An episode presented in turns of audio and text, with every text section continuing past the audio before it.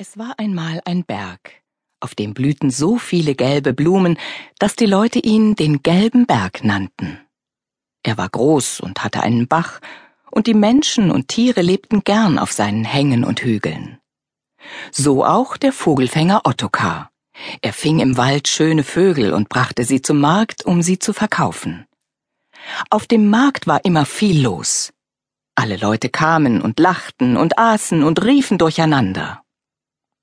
Neben Ottokar und seinen Vögeln gab es einen Stand, an dem man gegrillte Bananen essen konnte. Sie waren köstlich, und Ottokar freute sich den ganzen Tag über auf den Abend. Dann nämlich durfte er der Bananenfrau dabei helfen, alle übrig gebliebenen Bananen aufzuessen.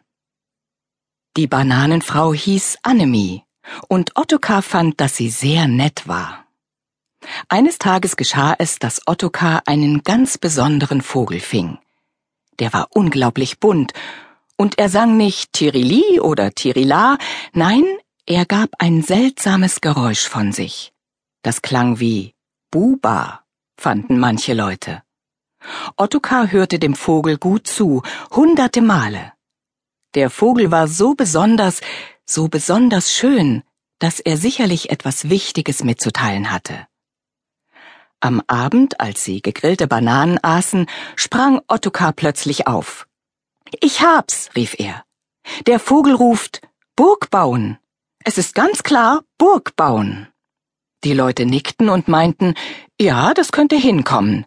Ist wohl ein Papagei, der mal jemandem gehört hat, der oft Burg bauen gesagt hat.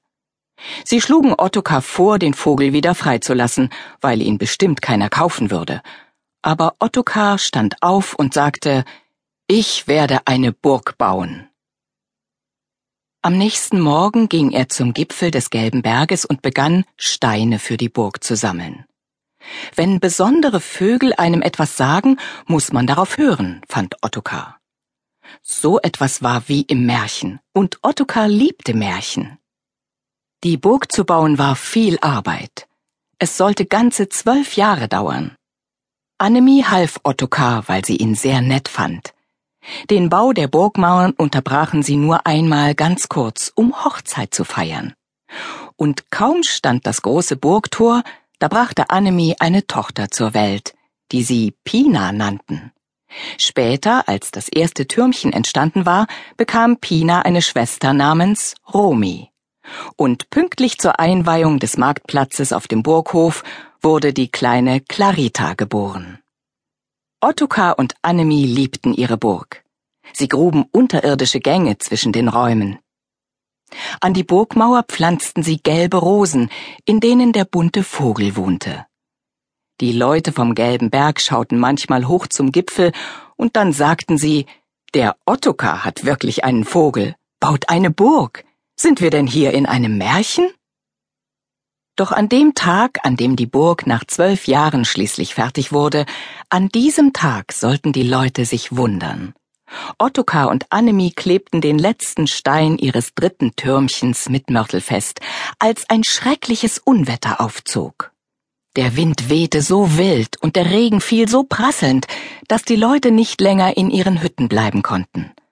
Nach und nach kämpften sie sich durch den Sturm hinauf zur Burg, denn dort fanden sie Schutz. Sie versteckten sich in den unterirdischen Gängen hinter den dicken steinernen Mauern. So blieben sie trocken, und ihr Leben wurde von der Burg gerettet. Am nächsten Morgen, als der Himmel wieder ganz ruhig geworden war, liefen Pina, Romi und Clarita aus den unterirdischen Gängen, um den bunten Vogel zu suchen. Ob er den Sturm gut überstanden hatte? Da fanden sie ihn im dritten Türmchen. Jede einzelne seiner bunten Federn war trocken geblieben, und sie glänzten so schön wie nie. Die Mädchen freuten sich, und sie staunten, denn vor dem bunten Vogel lagen seltsame Dinge. Eine Fellmütze, ein silberner Hammer und ein roter Armreif. Mit seinem Schnabel hob der Vogel einen Gegenstand nach dem anderen hoch und übergab sie den Mädchen. Dann schlug er aufgeregt mit den Flügeln und rief laut Tirili, Tirila. Er flog über die Köpfe der Mädchen hinweg zum Fenster, durch das Fenster hinaus in den Sonnenschein, wo seine Federn prachtvoll